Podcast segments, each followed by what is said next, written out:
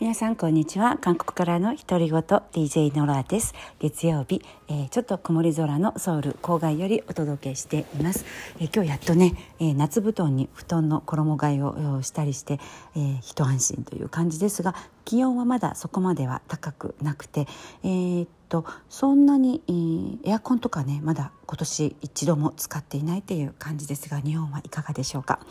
えー、週末は、えー、夫が結婚式があってで結婚式の帰りに我が家に会社の部下がドドッと流れ込んできたりしてちょっと大変だったんですが、まあ、あのそれでもね、えー、なかなかない機会なので、えー、楽しく家にあるものを出して、えー、焼酎ソジュとか、えー、メッチュビールとか、えー、持ってきて、えー、いただいたデザートとかを食べながら楽しく、えー、過ごしました。いや本当に家に人が来ることって最近なかったなってふと思ったんですけれどもあなんかコロナでねもうみんなオンラインでって飲み会もオンラインでしたり、えー、お友達同士こうじっくり顔と顔を見合わせて、えー、集まって話すっていうことがないのでとてもね初めて会う人がほとんどだったんですがとてもいい方たちばっかりで40代の大人が集まって、えー、楽しく土曜の夜を過ごしました。であのインスタグラムインスタグラムにも載せたんですけれども結婚式の引き出物文化っていうのは韓国にはなくて何もないことも多いんですが最近はタンレープン陶礼品という形で何か小さなお土産を用意したりするカップルが多いみたいです。で、え今回主人の部下の結婚式は、えコロナということもあって美術館ギャラリーを借りて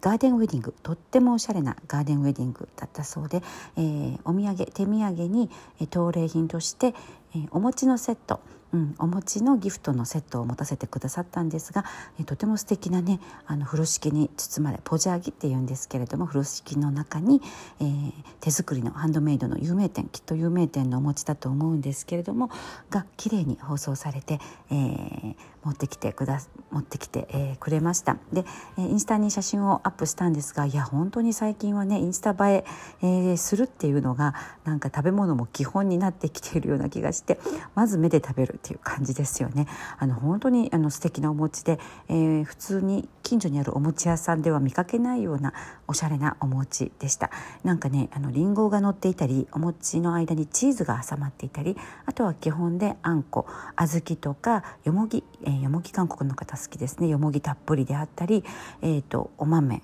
であったりね健康的なうん、材料を使ったお餅でしたであの韓国のお餅って、えー、小豆がたっぷりあんこうがたっぷり入っているお餅でも、えー、ちょっとね大福みたいな味を想像するかと思うんですが実は食べてみると全然甘くないんですよ。であのよくびっくりされる方もいらっしゃると思うんですがあの白砂糖をねほとんど使わないって聞いたことがあります。塩だけであの小豆本来の甘みを感じるっていう感じで本当に甘くないんですよね。もちろん大福は餅っていう売り名前で売られてるんですけれどもそれはね日本と同じように甘いお餅なんですけれども一般的に伝統の韓国餅っていうのは甘くないんですよ。ちょっと私は物足りないかなって思うこともあるんですけれどもあの甘くないお餅。はい。あの健康的な味ですね。かぼちゃの種とかいろんな豆類が入っていたりあと松の実とかね茶と呼ばれる松の実とかね、えー、すごく健康的な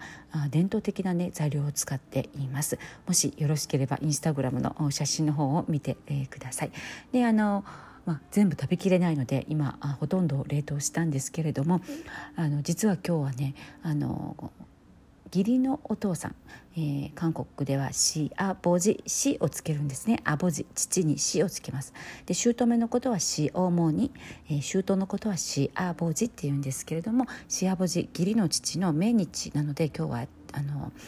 キージェイサ、えー、命日の法事で法事ですね。皆さんきっとドラマとかで見たことあると思うんですけれども韓国は、えー、亡くなった、えー、先祖。ご先祖さんとか親とか、えー、おじいちゃんおばあちゃんの、えー、命日に、えー、法事を行います。で、えー、結構ね、えー、かなりの量の食べ物を用意するので本当にあのテーブルにいっぱい並べてやってますよね。あの果物とかも山盛りにして本当にあんな感じで行うのが伝統なんですが最近はどんどん簡素化してきていて私もあの夫が長男なので、えー、私が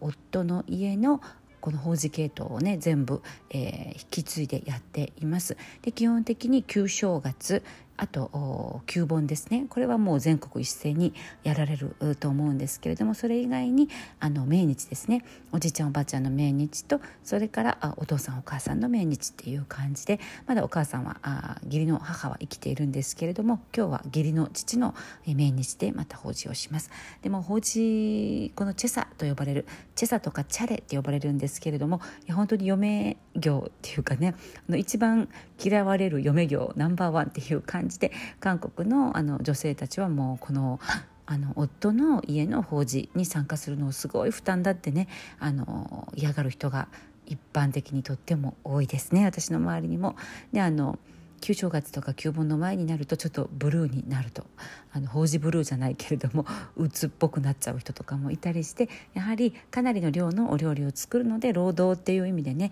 あのまあ大変だっていうのが一番の理由だと思います。嫁ぎ先の家族のためにあのいっぱいいっぱいこう仕事をしないといけないというのがね、まあ、最近は若い夫婦はどんどん変わってきていますけれどもね。でクリスチャンが多いので、えー、クリスチャンになってもうこの法事自体を全部廃止したっていうあの人も周りにえー、たくさんいらっしゃいます。うちも一応はクリスチャンなんですがまだねあの法事を廃止するほどの同意は得られていないという感じで嫁ぎ先の夫の家族から、うん、そんな感じで、えー、今日やるんですけれども今日は朝からまずはナムル3種類を、えー、作りました、えナムルほうれん草のナムルと、えわらび小さりって呼ばれるあの黒い長いやつですね。あれのナムルとあとあのもう一つはねトラジっていう桔梗のね桔梗の根っこの白いナムルを作ります。でこれがね手入れがもうすごく大変でもちろん全部あの皮も剥いて細く切った桔梗の根が売られているんですが大体あの輸入物が中国とかからの輸入物が多くてちょっとねあの味が悪いとかって言われちゃうのであの嫁ぎ先の人たちにあのなるべく国産のものっていう感じで皮を剥いてアクを抜いて細く切ってっていうもう本当にあの何日か前から取り掛からないと当日ではもう絶対に無理っていう作業でねあのトラジ桔梗の根っこのナムルでもねとっても美味しいんですよ。いや私も大好きで味は本当に美味しくてエゴマの油エゴマ油チュリギルムとかも使ってね、えー、炒めて、えー、ちょっと煮込むみたいな感じでナムルを作るんですが、えー、あまり日本では見かけないなと思います。トラジナムルですね。桔梗の根も根のナムル、えー、その3種類を基本作ってそれからスープ類2種類我が家は2種類なんですがもうねあの何年か前から1種類だけにしています。牛肉と大根ベースの、えー、基本的な、えー、スープなんですがあの法事のねお料理にはニンニクとか香辛料を使わないっていうのが決まっていてあのまあ、先祖が降りてくるっていうそういう、まあ、迷信みたいな感じなんでしょうね。儒教文化なのでえにんにくとかは使わずにお料理を作ります。それからあとなんだろう。お餅を注文したり近所のお餅屋さんに果物をあの3種類あるいは5種類用意する。あと魚を焼いたりあと日本ではチヂミって呼びますが韓国では、えー、プチンゲって呼ぶんですけれども、まあ、ああいうこう油であの揚げる系ですね。あのお魚のピカタみたいな感じなのかな？そういうのとかを、えー、作りますがもう本当にねあの我が家でも量を減らして食べられる量だけもう山盛りてんこ盛りっていうのはやめましょう。ということで何年か前から、えー、自分たちがしっかり食べて、え、消費できるだけの量を作ろうっていう感じで無理せずに作っています。それでもかなりの労働量ですよね。あとは何をするかな？あと栗と夏目は必ず用意しますね。栗はちなみに生栗です。生の栗の皮を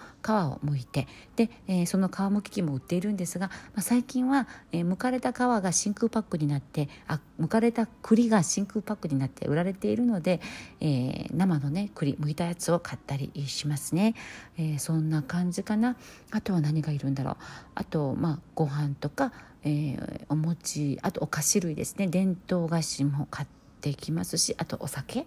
うん、そんな感じで、まあ、大した料理ではないんですが、まあ、ととにかくこう品数が多いのでああとね魚も焼きますね丸ごと。あとタコとかも丸ごと1匹、えー、ささこう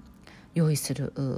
ご家庭もあったりして地域によって家庭によって、えー、いろいろね、えー、法事の時に作る料理の種類というのが変わってきます。えー、であの嫁ぎ先でこうえこんなのを、えー、法事のお膳にこうお供えするのみたいな、えー、そういうカルチャーショックをね受けたっていう話もよく主婦同士の会話でね、えー、交わしたりしていますけれどもあのこのねあの儒教文化この法事あの昔はもう本当にもう1年こう例えばこうすごく